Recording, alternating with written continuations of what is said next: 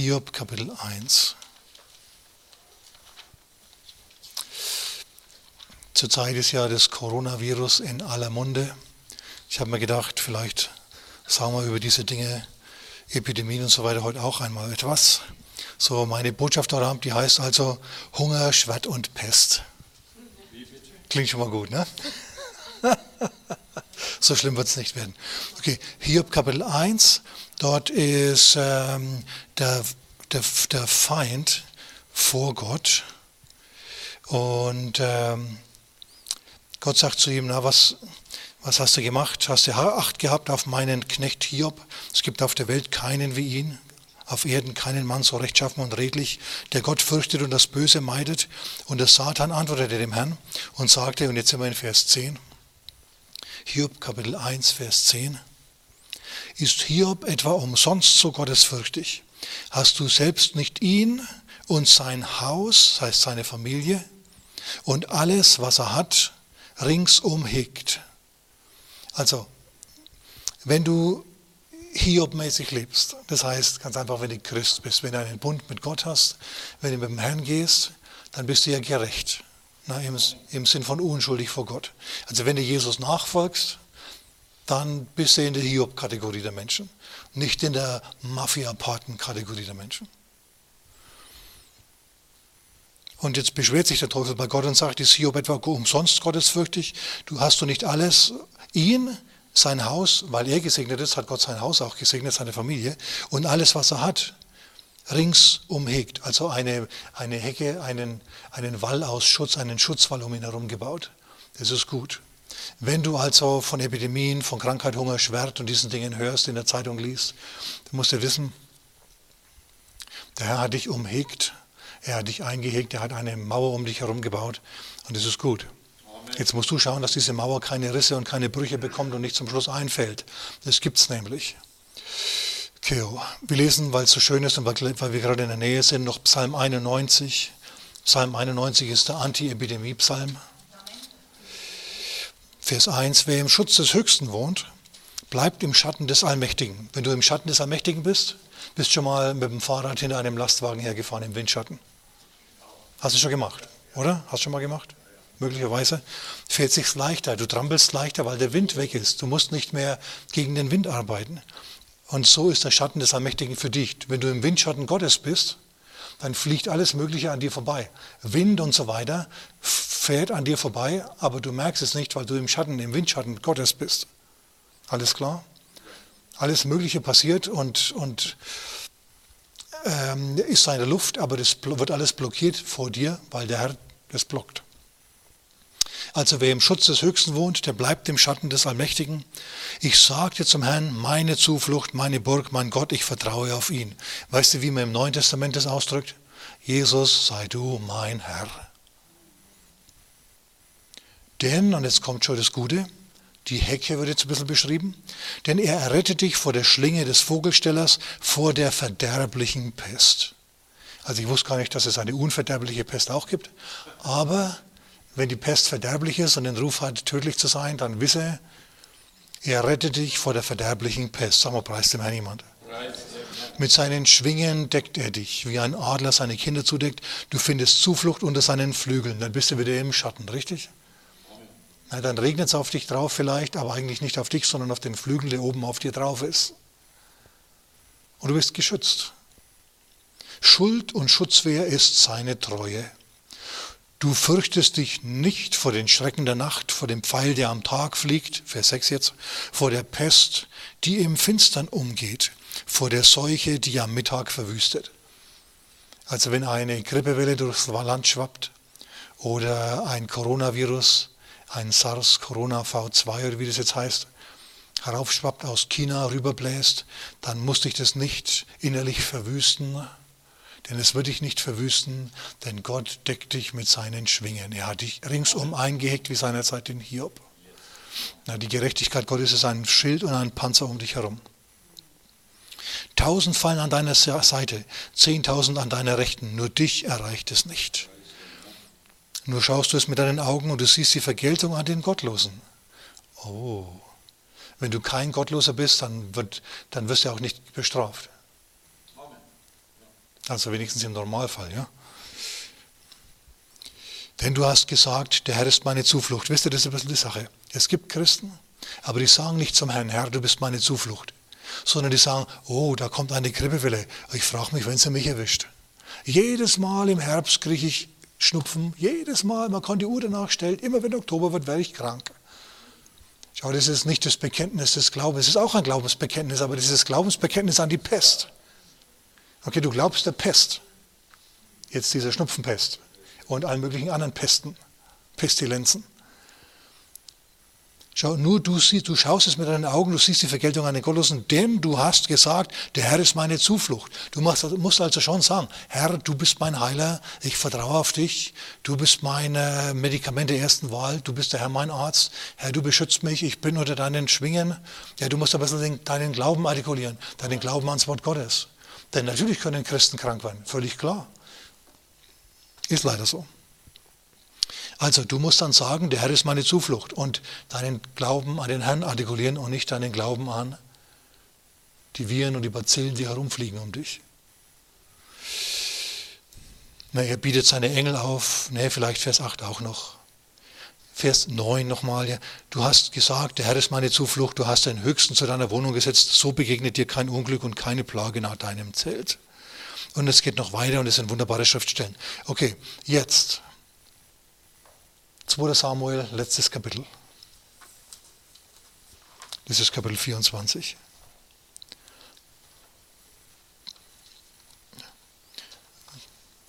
Jetzt kommen die Einschläge nämlich ein wenig näher. Es geht hier um einen König, einen Mann nach dem Herzen Gottes. Wen könnte ich meinen? Daniel natürlich. Äh, David natürlich. Okay, und jetzt schauen wir Vers 1. 2 Samuel 24, 1. Und wieder entbrannte der Zorn des Herrn gegen Israel.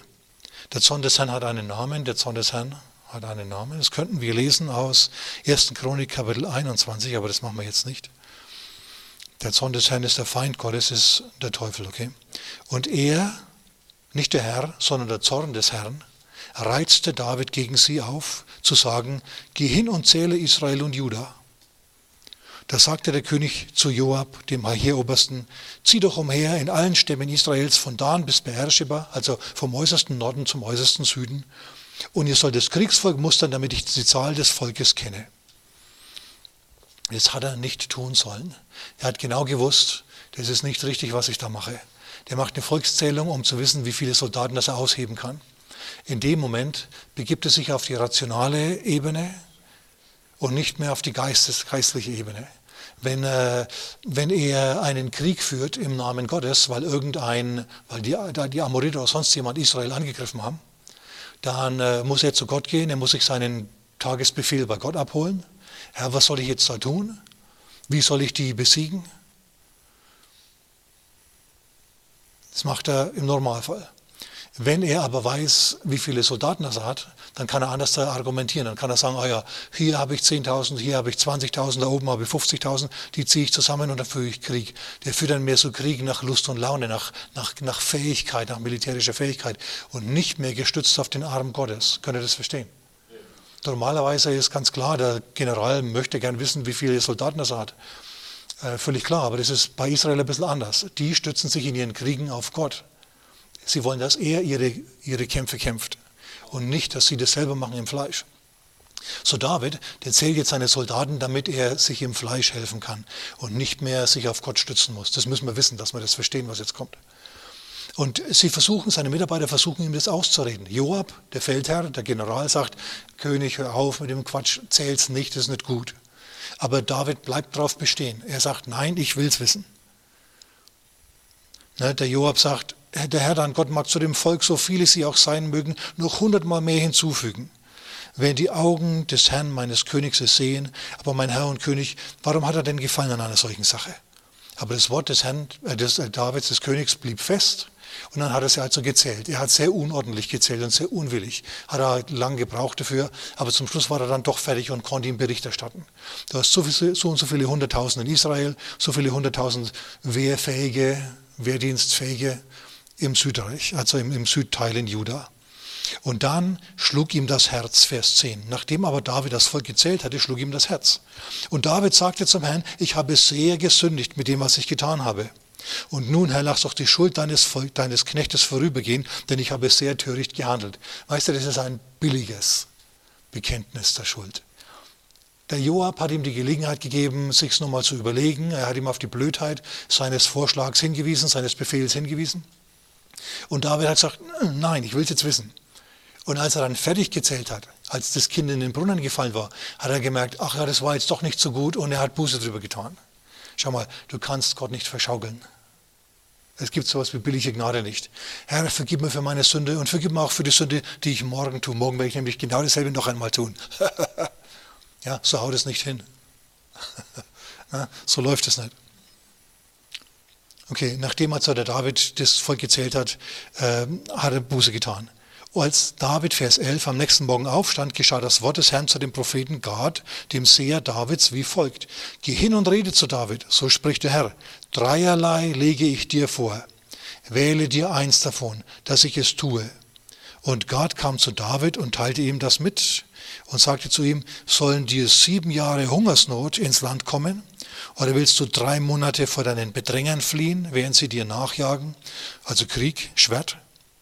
Oder sollen drei Tage lang die Pest in deinem Land sein. Nun überlege und siehe, was für eine Antwort ich dem zurückbringen soll, der mich gesandt hat. Ja, was ist denn das für ein Angebot? Willst du sieben Jahre Hunger? Drei Monate Schwert, Krieg? Oder drei Tage Pest? Es sind drei Bestrafungsarten hier. Hunger, Schwert und Pest. Und ich habe ein bisschen studiert und stelle fest, überall im äh, Alten Testament und auch im Neuen Testament in der Offenbarung kommen diese drei, beziehungsweise es sind vier, Strafen oder Gerichte Gottes vor.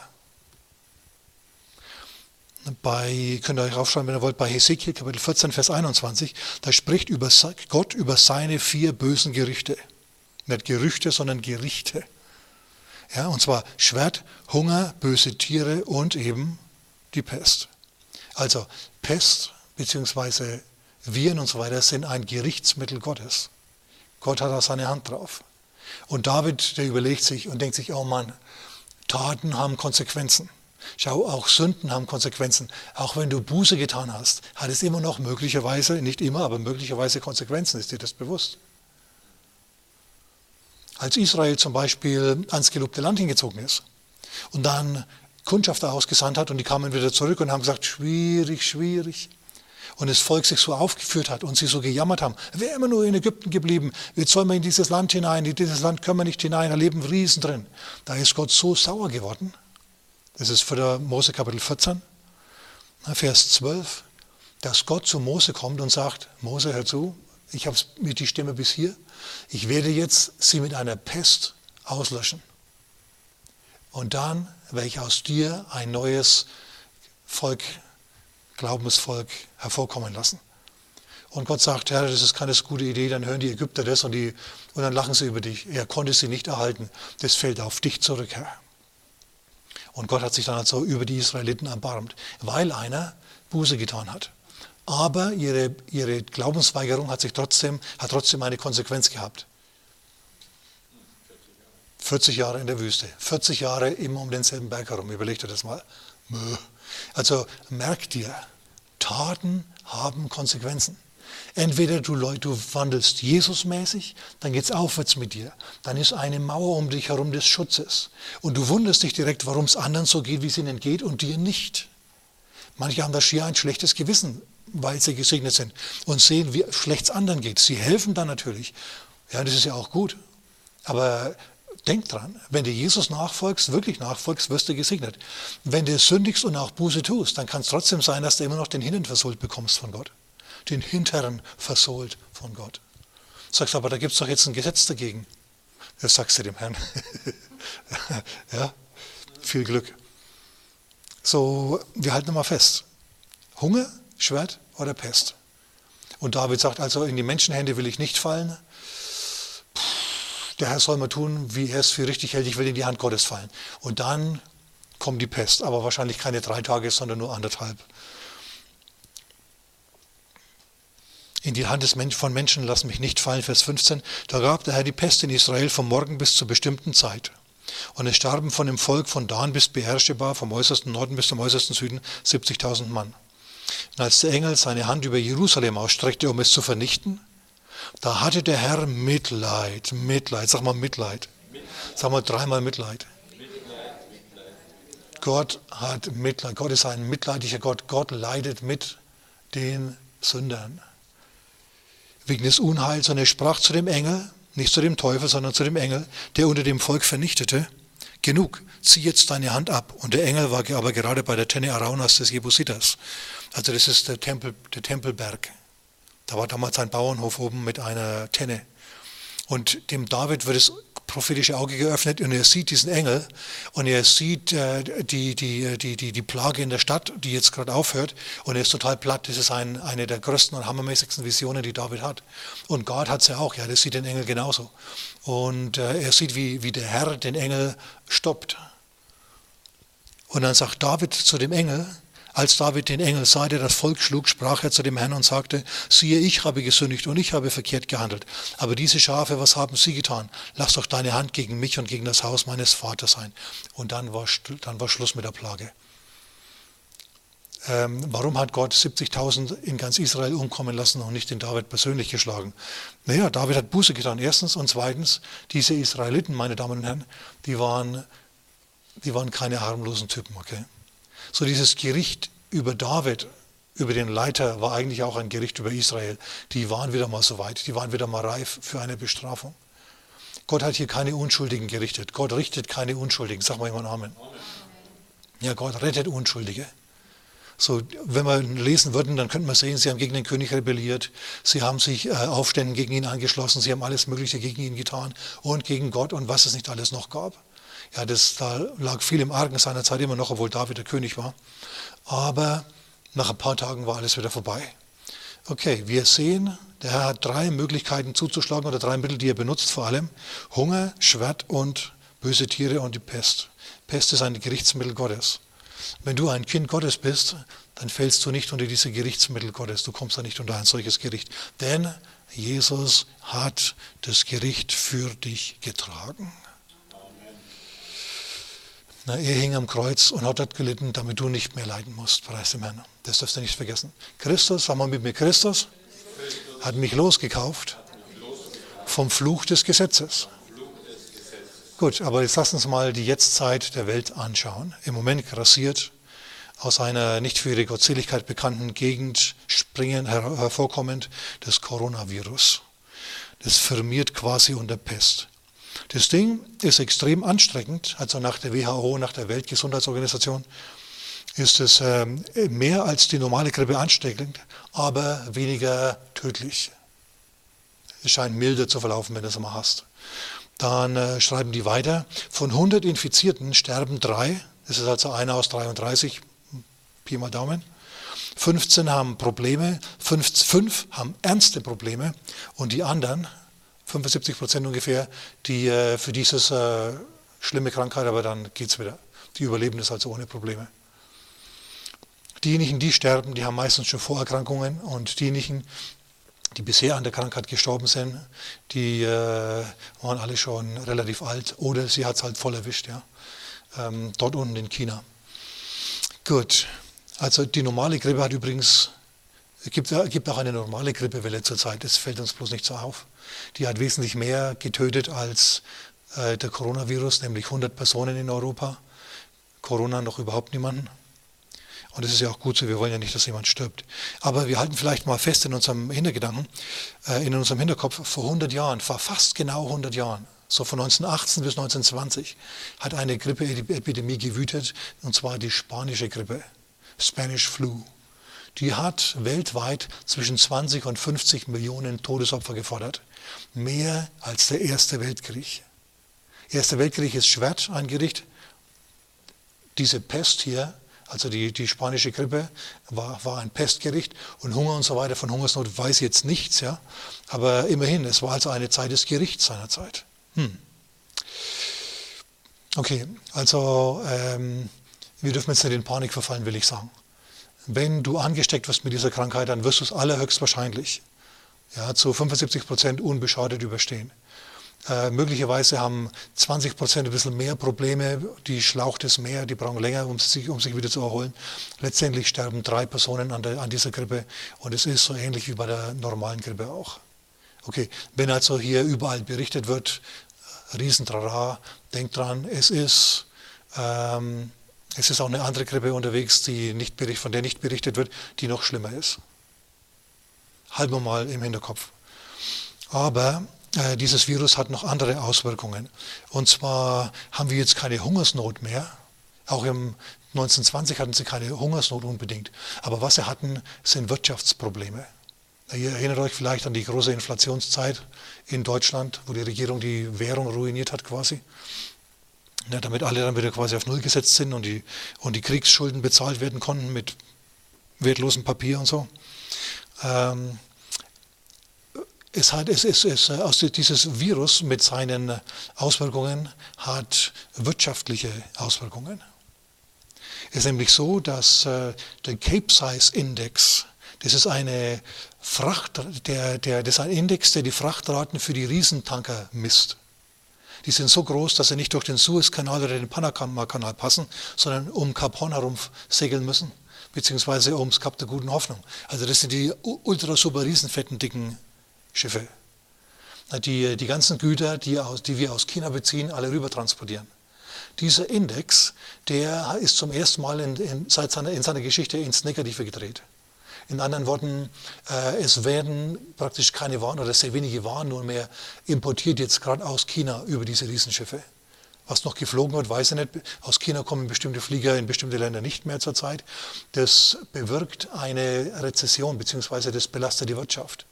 Wir freuen uns, der eine oder andere freut sich, weil das Öl billiger wird und damit der Sprit und so weiter billiger wird. Wenn du Heizöl kaufen musst, dann wart noch ein paar Tage. Es kann sein, dass der Preis noch billiger ist.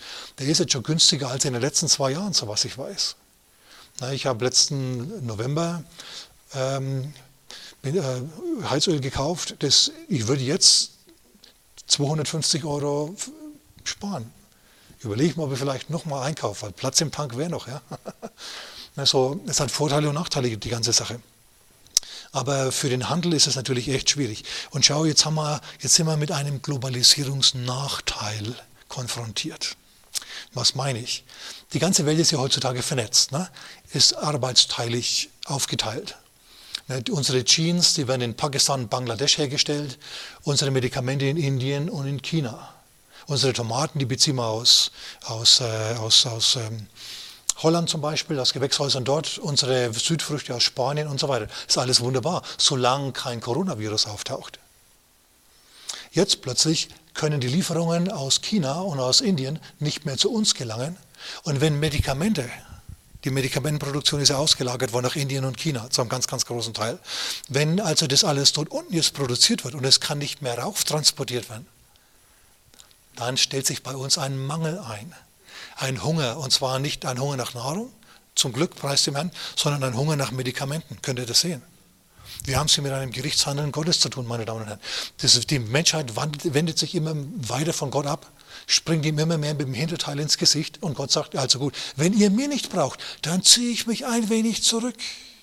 Mehr muss Gott nämlich gar nicht machen. Er muss hier keinen Bandstrahl wie der Zeus aus dem Olymp äh, schmeißen. Ja? Er muss nur einfach ein bisschen aus dem Weg gehen. Wenn Gott alles Gute sich zurückzieht, weißt du, was dann aufblüht? Alles Böse.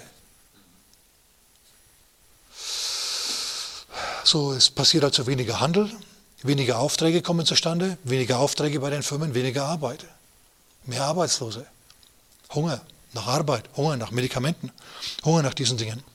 Und die Börse natürlich, unsere Altersversicherung, ja, die dreht nach unten. Und äh, das ist auch nicht so gut.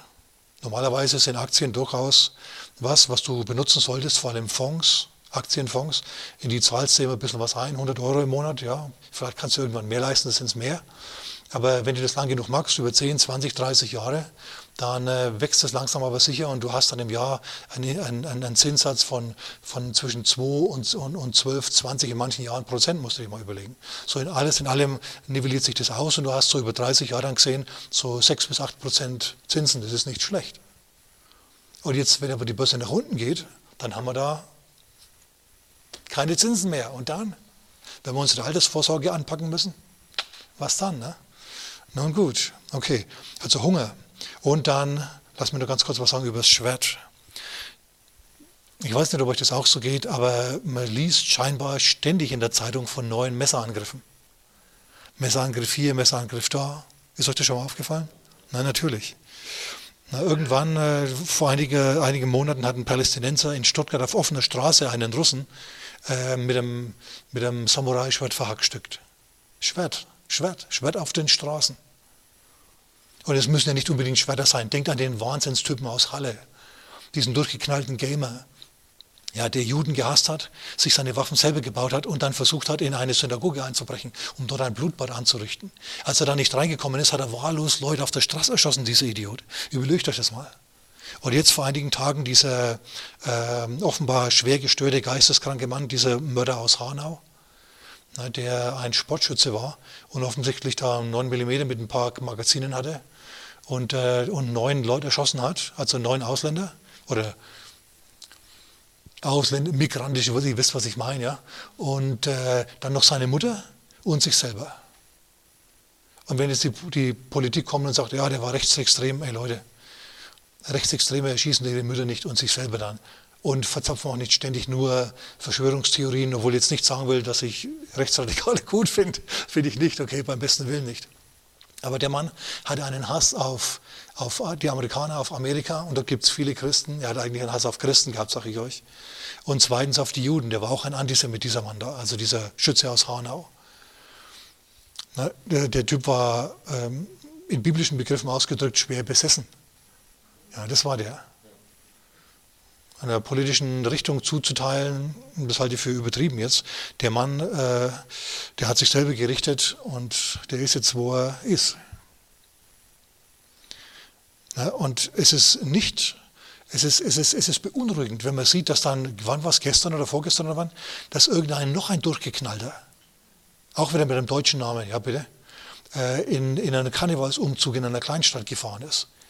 Der hat jetzt niemanden getötet, aber 50 oder so Verletzte oder was es waren. Leute, was ist denn da los? Schaut, es ist der Wahnsinn, der da grassiert. Leute, das wird noch weitergehen, wenn wir da nicht gegensteuern. Wie machen wir das? Was tun, in anderen Worten? Was tun, wenn wir sehen, dass das Schwert in Kleinformat in unserem Land herumgeht? Wir führen noch keinen Krieg. Ich bin heilfroh, dass wir keinen Krieg führen zurzeit. Das wäre noch das Letzte. Wir haben äh, das, das, Hungerproblem, sehen wir, die, das heißt Wirtschaftsprobleme mit verschiedenen Mangelerscheinungen. Und, äh, und wir haben die Pest unter uns jetzt in Form von Corona. So, dich müssen, müssen diese Dinge nicht unbedingt beunruhigen, denn du hast den Herrn. Du hast eine Hecke um dich herum. Der Herr hat eine Hecke um dich herum aufgebaut. Sag mal, preis den Herrn. Diese Hecke besteht aus dem Blut Christi. Ja, die ist mächtig, Halleluja. Der Herr hört dein Gebet. Aber wir wollen ja, dass es unserem Land auch gut geht. Wir wollen dass unser Land sich wieder zurückwendet zum Herrn. Wir wollen, dass Erweckung stattfindet. Und möglicherweise muss der Herr erst die Leute halt ein wenig, wie soll ich sagen, weich machen für Erweckung. Deswegen, so, so sehr, so schlimm das jetzt also auch für den Einzelnen ist, dieses Gerichtshandeln Gottes hier, ja, dieses Zurücktreten und den Bösen einmal Lauf lassen. Ich denke mal, dass der Herr das benutzt, um eine Erweckung herbeizuführen, dass die Leute sich wieder orientieren wollen, dass sie sagen, Mann, wir brauchen Hilfe, wir brauchen Hilfe. Die wenden sich dann wieder zu Gott, weil Hunger und Pest und Schwert einfach übermächtig sind, zu sehr. Ja, wenn sie auf die Straße gehen, denken sich, wenn sie auf dem Bahnsteig stehen, ob mich da jetzt einer runterschubst. Na, wenn sie unter Leuten sind, ob mich da jetzt einer anhustet, der mich angehustet hat, ob der jetzt einen Virus mir gegeben hat. Die Leute denken also über diese Dinge jetzt nach. Und Leute, da haben wir eine Antwort. Na, wendet euch hin zum Herrn und dann kriegt ihr auch die Mauer wieder aufgebaut. Hesekiel Kapitel 22, Verse 30 und 31. In den Versen vorher, so ab Vers 20 ähm, ungefähr, beschreibt Gott die Sünden Israels. Und er beschreibt sie, das mache ich jetzt heute Abend nicht mehr, ich habe da nicht mehr die Zeit dazu, wir beten jetzt nämlich gleich. Aber in den Versen 30 und 31 sagt der Herr, also wir haben es hier mit einem, mit einem bösen Volk zu tun, das sich abgewendet hat von Gott. Und der Herr, der ist gerecht und ein gerechter Gott, der muss die Bösen richten und die Guten belohnen. Aber er will natürlich nicht richten. Er möchte vielmehr, dass das, was krank ist, geheilt wird. Und jetzt sagt eben der Herr, siehe, ich suchte einen Mann, äh, der die Mauern zumauern und für das Land in den Riss treten könnte. Also die Mauer, von der wir schon geredet haben jetzt. Ja, die Schutzmauer um ein Volk herum, um einen, eine Nation, eine Familie, eine Stadt und so weiter herum. Diese Mauer, die ist durch die Sünden eingerissen worden. Der Teufel hat jetzt Zugriffsrechte bzw. Gerichtshandel kommt. Da suchte ich also einen Mann, der die Mauer zumauern und für das Land ins Riss treten, in den Riss treten könnte, damit ich es nicht verheeren müsste, das Land. Also der Herr möchte, dass wir beten. Wie mauern wir den Riss zu? Indem wir den Herrn bitten, so wie David es gemacht hat. Herr, lass doch nicht die Menschen sterben, ich habe doch gesündigt. Das ist jetzt nur ein Beispiel. Wir können anders beten. Wir können sagen, Herr, lass, lass es den, den Christen in unserem Land gut gehen und benutzt diese Krisen, damit die Menschen überführt werden von ihrer Sündhaftigkeit. Weckt den Hunger und das Interesse an Gott wieder durch diese Krisen. Benutzt diese Krisen, Herr. So können wir beten.